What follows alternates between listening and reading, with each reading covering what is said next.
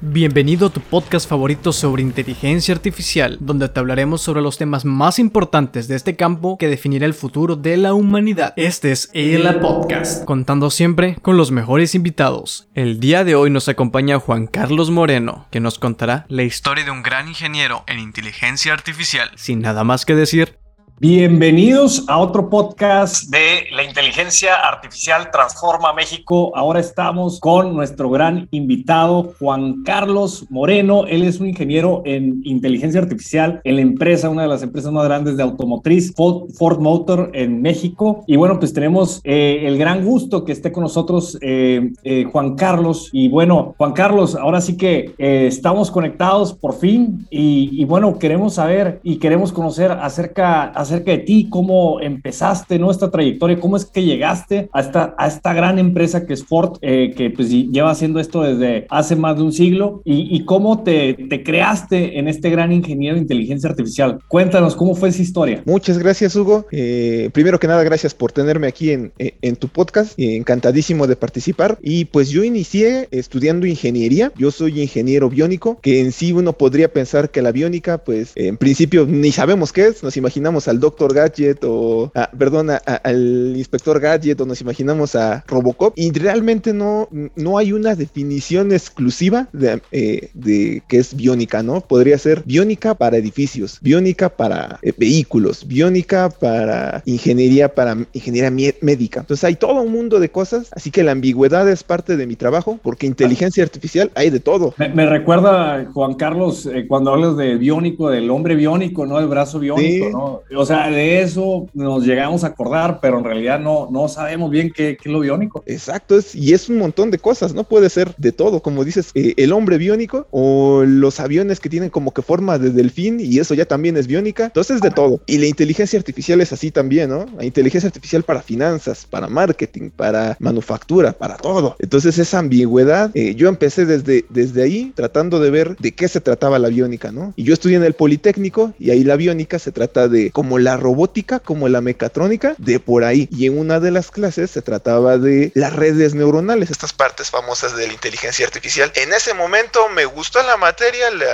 la, trabajé, pero hasta ahí. ¿En ese semestre, en qué semestre estabas en ese momento? Yo estaba en sexto semestre de la carrera. O sea, estabas como a la mitad más o menos. Apenas, sí, sí, sí. Ok, y estabas viendo para dónde apuntar el guarache, ¿no? Si nos íbamos a ir con lo biónico, si nos íbamos a ir con a, lo mejor otra disciplina. ¿Y, cómo, fue ese, cómo fue ese descubrimiento? Pues terminé la carrera y me gustó, pero hasta ahí. Todavía no tenía nada. Y trabajé por unos tres años más o menos. Estuve trabajando en la parte médica. Eh, yo trabajaba en un hospital y me gustaba, me gustaba mucho trabajar con las personas, ayudarlos. Estaba ahí en las cirugías, adentro de las cirugías. Era todo un mundo. Pero algo que me llamaba la atención es que los programadores ganan mucho más y trabajan mucho menos. Entonces empecé a buscar, bueno, ¿qué más puedo hacer? ¿No? ¿Qué me gusta? ¿En qué soy bueno? ¿Y en qué puedo ganar buen dinero? ¿No? Entonces empecé a buscar y hasta tratar de mezclar todo lo que me gustaba y en una de esas encontré un video de YouTube que prácticamente me cambió la vida. Era un video que trataba sobre cómo aplicaban eh, la optimización evolutiva, o sea, imitaban a la evolución para hacer ingeniería. Eso es biónica, solo que biónica aplicada a la computación. Entonces, están, tomando, están tomando estos modelos eh, eh, evolutivos de, de, de, cómo pues, se desarrollan ¿no? los diferentes aspectos de, de, los animales, de los humanos, ¿no? y, y cómo se puede aplicar este algoritmo tal vez aleatorio, ¿no? Porque de cierta manera crea variación. ¿Y cómo se puede aplicar esto a la inteligencia artificial? Qué interesante. Sí, de hecho, eh, eh, la optimización, lo que realiza ese proceso de evolución es optimización y es la raíz de la inteligencia artificial. Así que realmente a mí lo que me llamó y me acercó mucho al ámbito fue la optimización, pensar en cómo la evolución, algo natural, se aplica en la computación para después crear cosas de ingeniería usualmente. Y ya después de eso me fui enterando cuando me metí a la maestría a estudiar esos temas de programación eh, que, estaban orientadas a las cosas naturales, que me enteré que esto era eh, parte de la inteligencia artificial, ¿no? Es la raíz, no precisamente la optimización aleatoria, pero sí la optimización. Así que me encantó y ahí fue cuando me capturó y de verdad dije, esta es mi pasión, aquí puedo desarrollarme, hay muchas oportunidades y está padrísimo el tema. Así que a partir de ahí ya puedo decir que después de ese video de YouTube ya tenía una dirección elección qué hacer con mi, con mi carrera. ¿Y cuál era ese video de YouTube? Yo creo que muchos quieren saber cuál era el video, porque si a ti te cambió la vida, probablemente a uno, a tres, a cinco más o a mil más le puede cambiar la vida. Fíjate que lo he vuelto a buscar y nunca lo encontré. Eh, es un video que te cuento de qué se trataba. Se trataba de un este, ingeniero que estaba tratando de hacer álabes eh, de, generadores eólicos con la forma del ala de una ballena. Y se pensaba, ¿cómo tengo que cambiar la forma? tiene muchas protuberancias el ala, eh, bueno, la aleta de una ballena. Y se preguntaba el ingeniero, ¿cómo tengo que poner esas protuberancias en mi álave? ¿no? Y entonces ocupaba esta, e, e, esta perspectiva de optimización evolutiva para encontrar la posición correcta de las protuberancias. No lo he vuelto a encontrar, pero a mí me encantó y, fue lo que me atrajo al área. Qué, qué, interesante, ¿no? De esas noches de inspiración o de epifanía que tenemos de repente que no podemos dormir o que por algo nos levantamos bien temprano y vemos un video y no sabemos qué tan impactante puede ser como tal vez este podcast, ¿no? Qué tan impactante puede ser para alguien que esté, ¿no? En esa, en, ese, en esa toma de decisión, ¿qué voy a hacer con mi carrera de programación? ¿Me voy para este disciplina, me voy para, no sé, para el frontend, pero que sea un contenido el que te conmueva, el que te atrape, ¿no? El que diga, ¿sabes qué? Me, está, me encanta lo que, lo que proponen, aparte la visión que se tiene con la inteligencia artificial, pues ahora sí que llegó un momento exacto, ¿no? En tu punto en tu vida. Exacto. Fue, fue la oportunidad perfecta cuando lo necesitaba más y ojalá y, y, y podamos a alguna personita que por ahí esté pensando, ¿qué voy a hacer? Todas las áreas tienen que ver con inteligencia artificial. Bueno, ahora se pueden mezclar con inteligencia artificial, así que si alguien está pensando, quiero cambiarme algo más de programación y ocupar más tecnología, mezclándola con la que ya saben, ahí está la oportunidad. Y como bien mencionas, Juan Carlos, eh, pues dos dos de las grandes, eh, dos de los grandes beneficios, ¿no? De, de, estar en esta carrera, de estar en esta industria, es una que siempre vas a tener trabajo, por lo menos es lo que se ve en el mercado laboral, porque hay un crecimiento, estamos viendo un crecimiento de doble dígito eh, año tras año, ¿no? En los últimos tres años se creció la industria, ¿no? De, de la demanda de programadores de inteligencia artificial, un triple dígito. Es algo que no se, no se escucha, ¿no? Y, y también, como dices, hay una sobredemanda y no hay tanta oferta, cual quiere decir que pues, van, van a estar mejor pagados los ingenieros, ¿no? Que tengan esas capacidades por el hecho de que pues hay una gran demanda en el mercado, ¿no? Además de estas dos grandes, grandes, grandes este, estatutos, ¿no? Grandes beneficios que puedes tener como programador. Eh, ¿A ti qué te emociona, qué te apasiona de, de, la inteligencia artificial en los nuevos campos que se está generando? Eh, para mí me encanta la parte de optimización y entonces el tiempo hecho de que la inteligencia artificial ocupe eso como su raíz, ya me capturó. O sea, ya, por esa parte, saber que puedo mejorar eh, sistemas de ingeniería a través de esa raíz y después ocuparla para aplicarle hacer predicciones, está padrísimo. Y después la parte de poder mejorar, por ejemplo, hablando de simulaciones físicas, si estamos hablando de que queremos medir eh, qué tanto se va a, flexionar un material, no necesariamente tenemos las ecuaciones para describirlos perfectamente. Eh, queremos saber cómo se mueve el calor en un material, no tenemos las ecuaciones para decirlo, menos con dinámica de fluidos, ¿no? Inteligencia artificial hace esas tareas con optimización te puede acelerar el proceso de ocho días eh, de, trabajo en un par de horas. Entonces esa parte me apasiona, me gusta eh, la robótica, la parte en que puedas darle a un, a un robot trayectorias, eh, direcciones, interfaces visuales, todo un mundo. Para mí realmente el área me apasiona muchísimo. Definitivamente, Juan Carlos, las, las oportunidades de, de trabajar, y eso es algo que me encanta la inteligencia artificial, que siempre que estamos trabajando en algún tipo de desarrollo, siempre es algo innovador, o siempre es algo que se puede innovar, es, es como eh, tener esta lámpara, ¿no? En, en, un lugar muy oscuro y, y, cada vez ir navegando, ir descubriendo más del terreno, ¿no? Porque anteriormente tal vez no sabíamos qué posibilidades había, ¿no? Pero con esta, esta lámpara de inteligencia artificial cada vez son mayores las opciones que tenemos por un lado y, las innovaciones. Es decir, tú estás trabajando eh, como ingeniero en inteligencia artificial, puedes no solamente solucionar un problema que a lo mejor cuesta mucho tiempo y mucho dinero, pero puedes ser un innovador, puedes descubrir un nuevo oro, ¿no? Un nuevo planeta, ¿no? Un nuevo tesoro, ¿no? Sí, sí, sí, hay muchas oportunidades. Realmente nos gusta pensar que las matemáticas es nuestro, eh, nuestra mejor herramienta para solucionar todo y que con suficiente esfuerzo podemos llegarlo a tener, pero realmente incluso matemáticamente existen las pruebas de que no se pueden tener todos los modelos y no es tan sencillo sacarlos como nos encantaría, ¿no? Ahí Machine Learning nos ayuda a sacar esos modelos que usualmente están atorados eh, cuando tendríamos que hacerlo con lápiz y papel, ¿no? Entonces hay muchísimas áreas eh, en las que podríamos aplicar esas innovaciones, encontrar esas ecuaciones, eh, bueno, encontrar esas funciones o modelos que suplantarían las ecuaciones que no logramos encontrar y pues realmente obtener soluciones completamente nuevas, ¿no? Que no es, no es la herramienta perfecta para todo. Hay muchos casos donde no va a ser la herramienta para solucionarlo, pero es algo muy bueno a tener en consideración cuando, cuando ya no tienes de otra, ¿no? Oye, qué, qué, qué emocionante la trayectoria. Así que eh, te invito a que nos sigas contando. Entonces, te gradúas de la, de la universidad, este, ves este video, este momento de epifanía, de, de, descubrimiento, ¿no? De lo que querías hacer. Y luego, ¿qué pasa? ¿Qué, qué hiciste? ¿Qué, ¿Qué, fue el siguiente paso en ese proceso? Ya que yo me estaba graduando, antes de que me graduara, me llegó una carta eh, diciéndome que me invitaban a, a una escuela, una maestría de computación y en ese momento yo la guardé y dije, ah, pero pues yo no voy a ser programador, ¿no? Yo voy a estar allá en los quirófanos ayudando a la gente. Y ya la guardé, vi este video, me acordé y dije, ah, pues si esto es programación, vamos a una escuela de programación, ¿no? Y me metí a la maestría en eso. Eh, hice mi examen, me quedé y ya estuvo padrísimo. Y durante dos años estuve formándome en el mundo de la programación, que fue algo completamente diferente. Yo veo programación en la carrera y pues era hacer eh, un codillito y ya ponerlo como se me ocurriera y me saliera de la mente. Y el mundo de la programación formal viene a ser como que diferente, ¿no? Eh, Ahora sí como tenemos reglas en ingeniería para hacer los circuitos,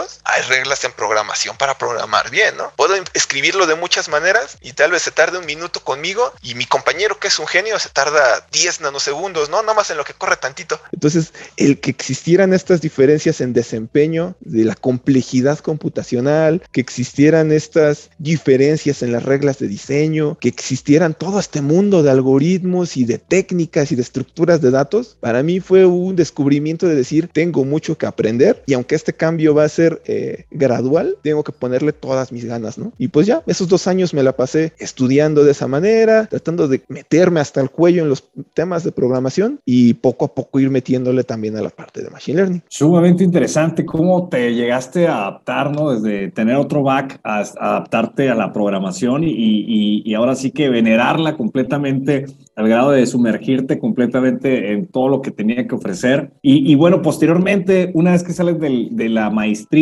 ¿qué, ¿qué, qué, proceso sigue? ¿Cómo es que te empezaste a involucrar en proyectos de comunidad? ¿Cómo empezaste a trabajar proyectos tal vez en donde fue fortaleciéndose tu portafolio y tu experiencia y sobre todo tu confianza? Pues se trató a lo largo de la misma maestría. Eh, en las partes académicas tienes que eh, tratar de involucrarte lo más posible en conferencias, en presentaciones. Eh, entonces, desde ese punto empecé a meterme a, eso, tratar de colaborar en programas de open source, en, pues sí, en comunidades de open source, tratar de estar colaborando, tratando de aprender de los mejores programadores de esa área. Hubo una época en la que me estaba cambiando de casa y dije, pues si tengo tengo una maestría en inteligencia artificial, vamos a aplicarla, ¿no? Así que me descargué los datos abiertos de la Ciudad de México, este, del área de, la parte de, seguridad y me puse a hacer mis modelos y decir, bueno, ¿dónde esperaría que hubiera, fuera más inseguro en 10 años, no? No me quiero ir a vivir para allá. Y me puse a analizar los datos y decir, bueno, ¿dónde están las casas más seguras que me alcance, no? Porque pues apenas estaba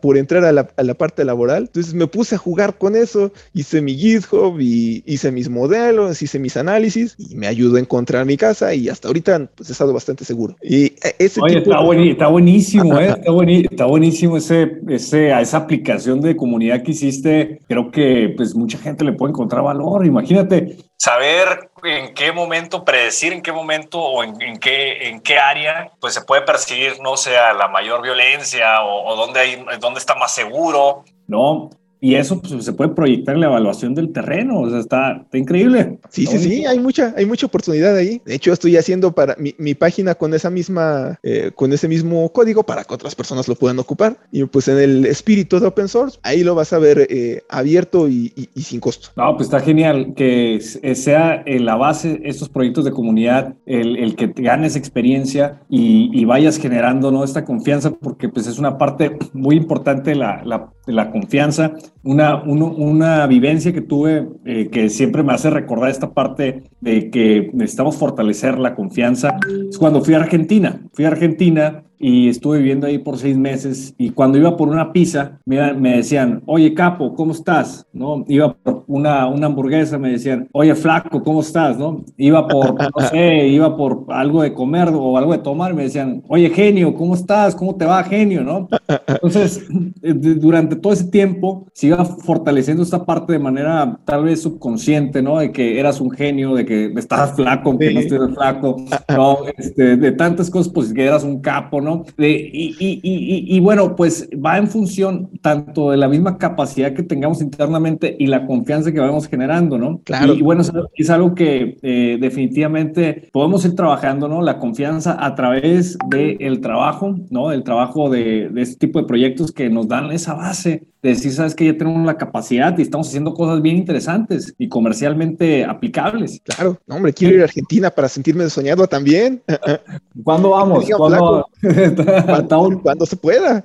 Va, va, no, te va a encantar, te va a encantar, seguro que sí. Y, bueno, pues parte, parte de eso también es, es que otros proyectos llegaste a trabajar que te generaron esa confianza, además de, este que nos comentaste. Mm, como me gusta la optimización, estuve colaborando con un, eh, eh, eh, con un grupo de open source que estaban generando un código de, de, optimización abierto. Entonces, eso me ayudó también como para decir, mira, no nada más estoy yo trabajando en esto, hay personas en las que confío y sé que son muy eh, hábiles y muy inteligentes y eh, a los que considero en muy buena estima y ellos lo están haciendo y yo estoy colaborando con ellos, ¿no? Entonces te hace sentir que eres parte de la comunidad y que estás al nivel suficiente para poder colaborar, ¿no? Los hackatones precisamente ayudan a tener esa, esa confianza eh, de, decir, mira, tantas personas que están trabajando aquí, yo soy uno de ellos y lo estoy haciendo en el mismo nivel y misma calidad, ¿no? Entonces, como dices, ese trabajo te, ayuda a cosas que me ayudaron a tener eso mismo, eh, fue participar en estas conferencias que te comento, cualquiera que tenga un trabajo que pueda mostrar puede participar,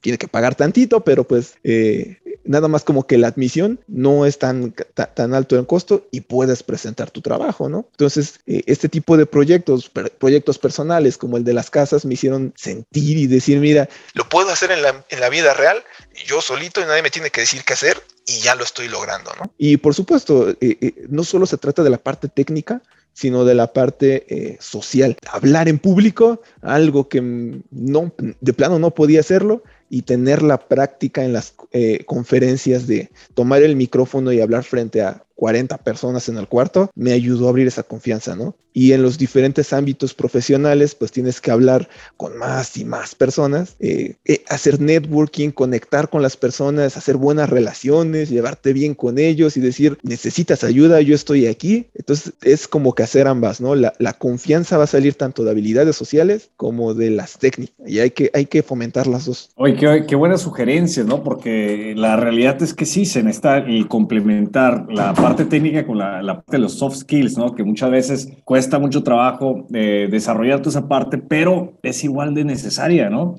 Es igual de necesario tenerla. Y, y bien nos comentas que que esta parte de soft skills pues te ayudó a conectar, te ayudó a, a trabajar en conjunto con otras personas y, y bueno, pues te ayudó a crecer. Eh, ¿Dónde ves, Juan Carlos? ¿Dónde ves, Juan Carlos, el, la inteligencia artificial en cinco años de aquí? Uh, es difícil esa pregunta porque cambia tan rápido y mañana podría salir aquel descubrimiento que cambia todo, que mis predicciones se pueden quedar muy cortitas o puedo ser un entusiasta y decir, no, hombre, me imagino lo más eh, magnífico posible y realmente me quedo cortito, ¿no? Yo me imaginaría que en cinco años estaríamos mucho más cerca de conocer por qué es que una red neuronal puede generalizar, es decir, por qué puede aprender, porque ahorita pues lo sabemos a medias, ¿no? Tener el conocimiento del por qué lo hace, creo que eso es algo que es fundamental para mejorarlos, hacer modelos más chiquitos y no quedarnos esperando hasta que alguien nos compre una computadora más grande para poder mejorar nuestros modelos. Yo esperaría que ese sería el primer paso. Eh, conocer la interpretabilidad de los modelos. El segundo, eh, poder saber otras técnicas más pequeñas eh, para que no,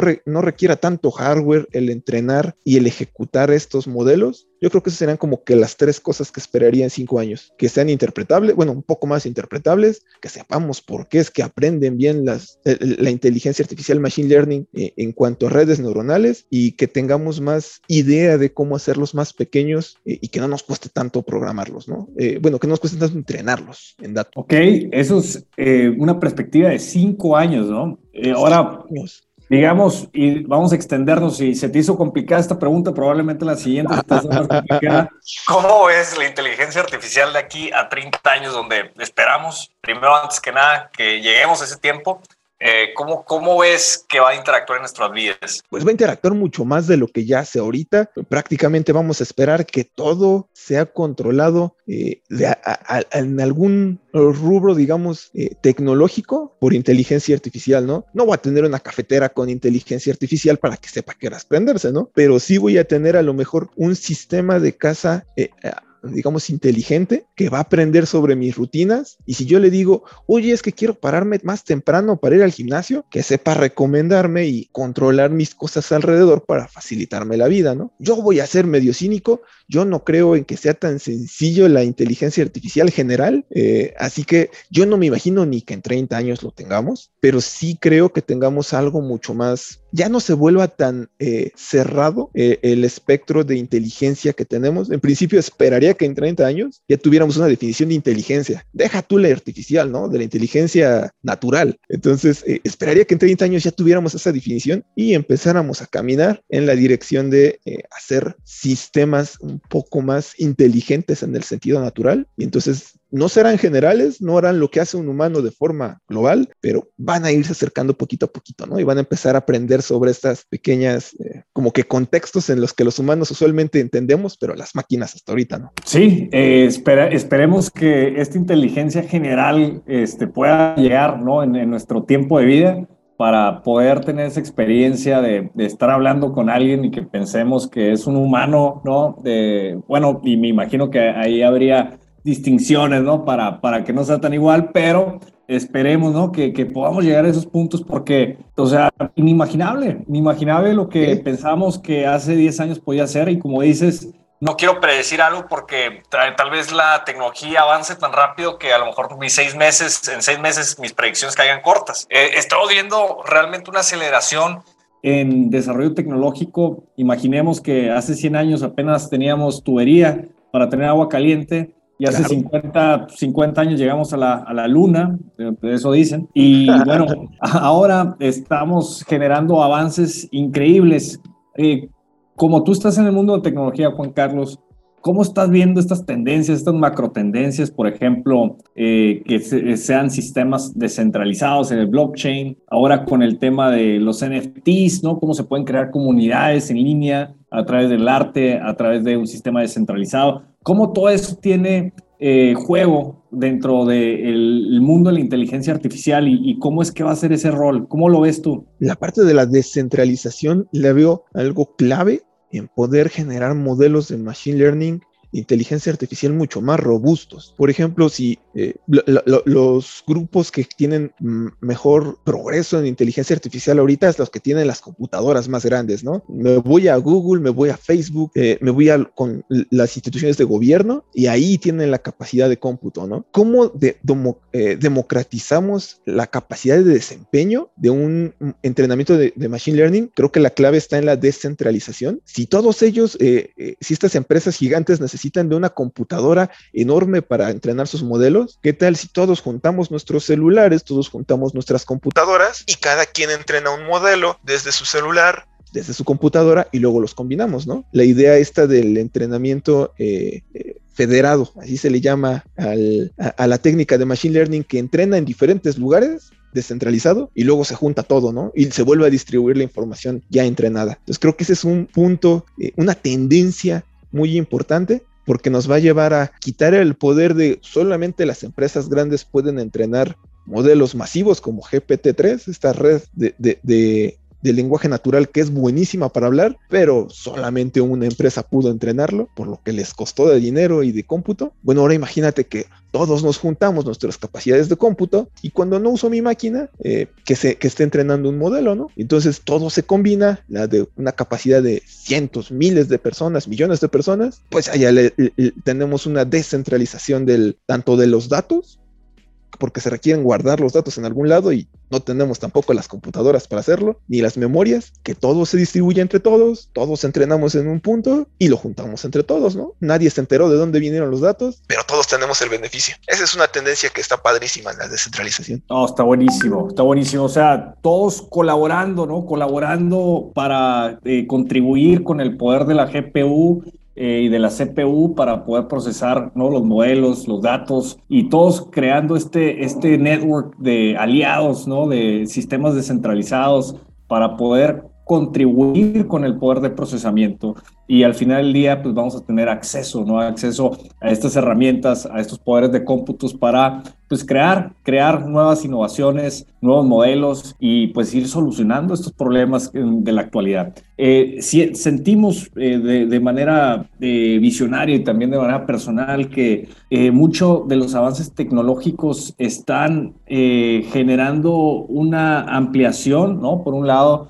de lo que podíamos eh, ver que era posible en la industria. Y por otro lado, también está siendo tan rápida esta aceleración que está resolviendo problemas más rápido de lo que habíamos pensado. Si habíamos pensado que íbamos a solucionar un problema de desabasto de agua en 10 años, ya lo estamos solucionando en menos de un año, ¿no? Entonces, se está viendo que, que estamos solucionando problemas más rápido y sucede que está también esta tendencia que tal vez la tecnología sea la manera de solucionar muchos, muchos de esos problemas, pero de tal manera que pues ya no tengamos estas necesidades de, sociales que hemos visto, esas carencias sociales que hemos visto y que las podamos suplantar o las podamos solucionar con la inteligencia artificial. A mí se me hace increíble eso, se me hace increíble porque no es que sea la solución, pero es una gran parte de la solución porque la solución la vamos a encontrar obviamente en nuestra colaboración. Esa va a ser la, solución. La solución va a ser la colaboración entre los individuos que, que crean en, crear ¿no? estas soluciones a estos problemas y, bueno, es, esa parte, solamente la inteligencia artificial es una herramienta para llegar a esa solución.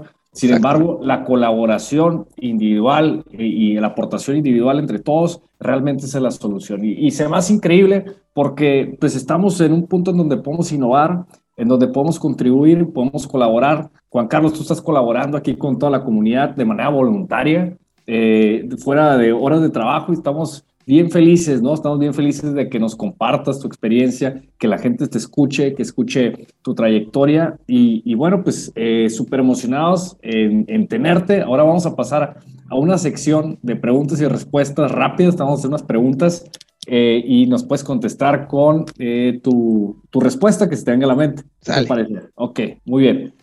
pregunta uno, ¿cuál es tu pasatiempo favorito? La programación es mi trabajo y es mi pasatiempo. Si me ves haciendo en el trabajo lo mismo, es por coincidencia. Increíble, increíble. ¿Cuál es tu comida favorita? Las enchiladas. Ah, directo. Sí. Y si te dan a escoger, si quisiera vivir en la ciudad o en el campo, ¿cuál fuera? Ahorita en mi juventud en la ciudad, más adelante cuando ya esté más viejito retirándome en el campo. Definitivamente yo también estoy de acuerdo con eso. Eh, también es, es, algo que me apasiona la ciudad, tiene tanta, es tan vibrante, ¿no? Puedes hacer tantas cosas, me encanta. Claro que sí. ¿Tu estación favorita del año? Uh, verano, no me gusta el frío. Definitivamente.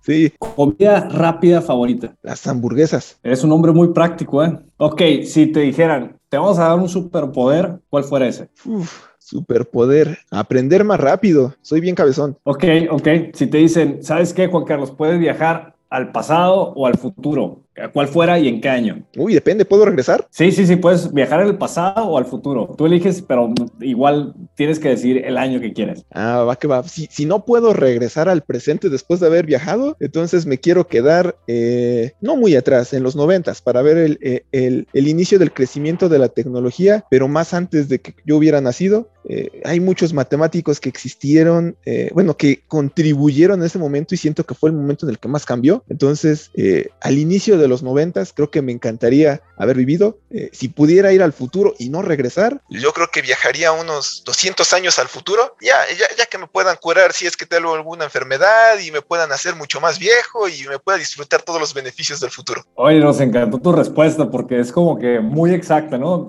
Que creo que nadie ha dado respuesta de que quisieran viajar al pasado 20 años antes o 30 años antes, ¿no? Todo el mundo dice, no, pues viajo eh, a 1800, ¿no? o a 1200 cuando están los egipcios, o viajo al futuro, pero nadie había escuchado que quiero regresar al pasado.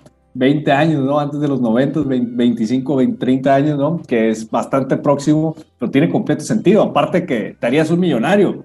Eh, estuvieras invirtiendo en Google, en Facebook, en, Twitter, en todas las grandes empresas. Me compro un Bitcoin y ya estoy de, por vida ahí. o un Bitcoin así, imagínate cuando, a cuánto estaban los Bitcoins eh, hace 15 años. ¿Te recuerdas? Me acuerdo que estaban hasta un dólar. Hubo un momento en el que hubo hasta un dólar, entonces eh, hubiera estado padrísimo. Y ahorita sería millonario.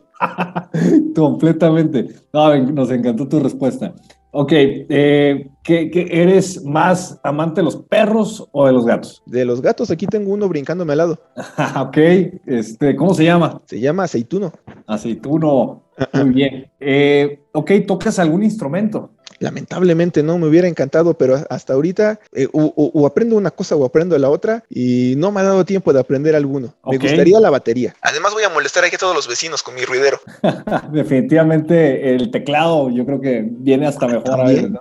Sí, con los audífonos y ya no molestas a nadie. Definitivo. ¿Tienes alguna bebida favorita? Mm, el whisky, sabe bueno, y la cervecita. Muy bien, muy bien. Eh, es, lo que toman muchos de Silicon Valley, ¿eh? les gusta el whisky de, barril, el one malt, lo que les gusta, pero queremos que cada vez conozcan más el mezcal, que creemos que el mezcal El tequila también. Y el tequila, por supuesto. Claro. ¿Cuál es tu ejemplo a seguir o tu modelo de, de a seguir? Ah, Podría decir que sí, un, personaje famoso que me llama mucho la atención son dos. Carl Sagan, por la forma en la que veía el mundo y decía, una sociedad que está regida por la tecnología, que no la sepa, eh, que no sepa qué es lo que hay detrás de ella, eh, está condenada, ¿no? Y él se dedicaba a hacer que las personas supieran sobre la tecnología y hacerla accesible, divertida, disfrutable. Eso me encanta de Carl Sagan y de ahí eh, Michael Faraday, eh, un científico que terminó siendo muy importante para el progreso de la humanidad y que empezó siendo un eh, niño de un inicio humilde que no tenía nada y que se abrió las puertas, ¿no? Y aunque no logró hacer todo lo que se imaginaba, hizo su contribución y cambió su vida y la de todos los demás. Genial, genial. ¿Tienes algún videojuego favorito? Mm, pues... Age of Empires pasé horas jugándolo cuando estaba más jovencillo y ahorita ya no da tanto tiempo, pero me encantaba. Eh, es uno de los juegos igual como que muy, eh, que, reconoce uno de, de, la secundaria, ¿no? De la prepa, cuando estás jugando Age of Empires, que podías pasar horas jugando ese juego y no sabías, pasaban las horas del día y ya era de noche y todavía seguías creando tu imperio, ¿no? Claro que sí, pasé horas ahí jugando hasta que, como dices, llegaba llegando de la escuela, hacía mi tarea rápido y me perdí ahí en el juego. Y fíjate que creo que esa es una de las eh, principales eh, vías por las cuales empezamos a tener estas interacciones con la computadora, porque esos juegos eran de computadora, no, no eran de, de, este, de consola, ¿no? Entonces muchas veces tenías que descargar, tenías que conseguir pues, el videojuego, ¿no? Eh, y pues te empezabas a, a, meterte al mundo, ¿no? De, la, de cierta manera del web, el mundo web, el mundo de la programación, hace 15, 30, 20 años, ¿no? 20 años cuando empezaba el Internet a masificarse. Y bueno, pues fue una, fue una entrada, ¿no? Creo que fue una entrada a, a, querer saber más, a, tener esta conexión con la, esta máquina que es la computadora y tener esta cercanía. Te abría el mundo de todo, te abría la computación, tenía por ahí un editor de juegos que tú lo ponías y literalmente tenías que programarlo, así que si querías modificarlo, pues era eso. Ábrele, ahí aprendí inglés con ese juego, porque el juego estaba en inglés, no estaba en español. Así que tenía que aprender qué le pico y qué significa cada cosa. Me hizo querer aprender de historia para saber pues qué eran todos los personajes que estaban ahí presentándome. Te abre todo el mundo. Está buenísimo, está buenísimo. Ok, pasamos a la sección de preguntas eh, en donde puedes explayarte lo que tú gustes. Eh, la primera pregunta es que si tu vida fuera sacada una película, cómo se llamara esta película. Pues fíjate que películas, ¿te la puedo cambiar por un libro? Sí, sí, sí, claro. me, me, me, me, identifico más con esa. Eh, hay varios libros que me han llamado mucho la atención. Y uno de ellos, eh, El hombre busca sentido de Víctor Frankl, me encanta. Eh, nos habla de cómo la, a pesar de las dificultades, las personas están dispuestas a, lo que sea, a sobrevivir a lo que sea, para seguir adelante. Eh, eh, eh, los libros estos de, de, Friedrich Nietzsche, de Más allá del bien y el mal, o Así habló Zaratustra, todos esos libros me encantan. Y yo creo que si mi vida fuera sacada como que de un libro, aunque no estaría a la altura de, esos personajes, me encantaría que hubiera salido de alguno de ellos, ¿no? Bueno, no, no de las tragedias de Víctor Frankl, pero sí de sus aprendizajes. Definitivamente, eh, son ahora sí que historias que, que, vamos a compartir en nuestra vida, es una historia, nuestra vida es un libro y, bueno, pues qué mejor si, si tenemos un título para ello y, y es inspirador también para otros. ¿Cómo, cómo ves esta, es, es, e, esto de llegar a Marte? ¿Tú crees que sea posible en los próximos 10 años? Posible, definitivamente. Mm, que sea útil, realizable, realizable, realizable. Realizable sin duda se puede llegar, que nos quedemos a vivir es otra cosa. Realizable la llegada, sí, definitivamente va a ser un, paso enorme para... Para la humanidad y algo necesario. imaginemos que tú ya te vas a ese viaje, ya, ya te, estamos este, subiendo a la, nave espacial, ¿no? Ya estás en esa nave espacial y, y ya estás este, llegando, ¿no? A Marte. ¿Qué son las tres cosas que llevas que de, la Tierra que tal vez no pudieras conseguir en, Marte.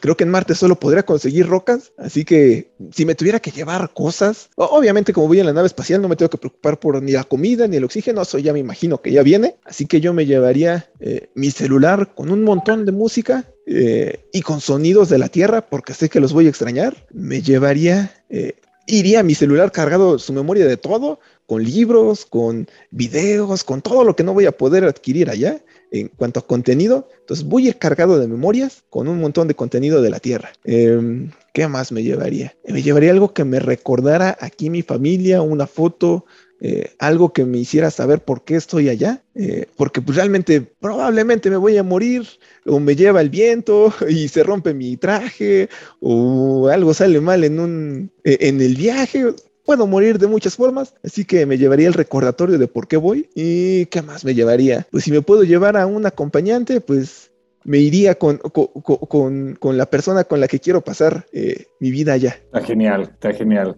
Y definitivamente, pues como sabes, estamos cada vez más cerca de todos estos avances tecnológicos de los que hablamos. Eh, pues, unos están trabajando actualmente, otros estás trabajando tú. Y, bueno, pues parte de todo, este, de todo este desarrollo, de todo este desarrollo de innovación es por el talento humano, ¿no? El talento humano que, que nosotros traemos y algo muy importante recalcar es que el talento mexicano es más importante que nunca. Ahora eh, vemos ¿no? esta gran necesidad y ahora ya se convirtió en una necesidad de, Estados Unidos y de otros países de, de, tener que reclutar talento, ¿no? tener que reclutar talento de otros países. Por ejemplo, lo están haciendo de la India, ah, estaban reclutando mucho talento de la India. Eh, y, y, bueno, pues parte de, de ese proceso es que también Estados Unidos se está despertando y se está dando cuenta, y también es un proceso complementario que también México está despertando se está dando cuenta que, una, que México puede proveer y suministrar talento de calidad, y dos, eh, eh, los mexicanos podemos estar a la altura de poder proveer eh, calidad en la producción del código, calidad en, en nuestro proceso de trabajo y estar a la altura estar a la altura que los programadores chinos, que los programas de la India, los programas de Estados Unidos, y precisamente es un nuevo despertar para nuestros programadores de que sepan y que tengan eh, ejemplos de primera mano como los tuyos, que tú estás trabajando en una gran empresa, una de las empresas más grandes multinacionales a nivel global, que es Ford Motors. Y, bueno, estás haciendo cosas extraordinarias. Te agradecemos por compartirnos tu experiencia, tu trayectoria.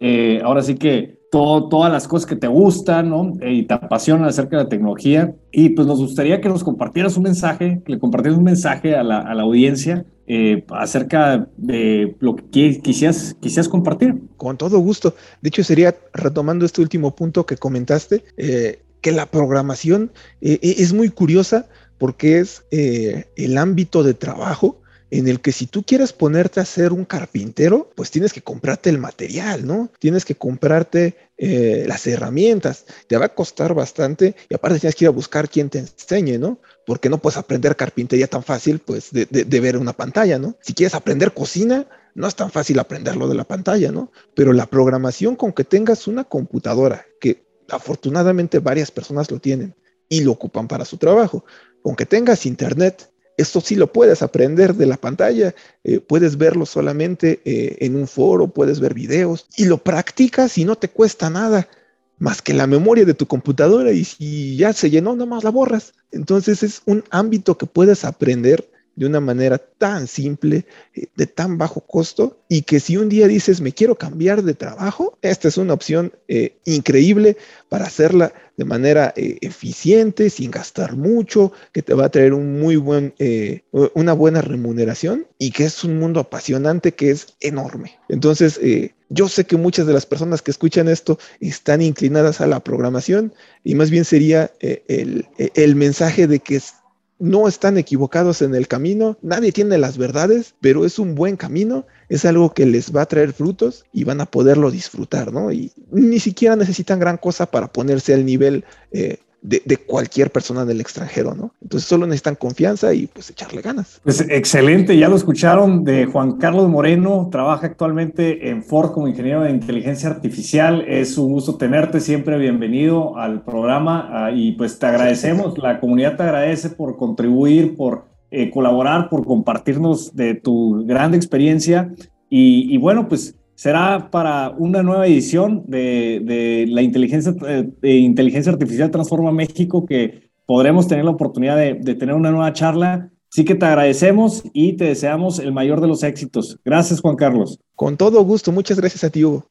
Hasta aquí este podcast. No olvides seguirnos en nuestras redes sociales, ver los otros episodios y bienvenido al futuro de la inteligencia artificial.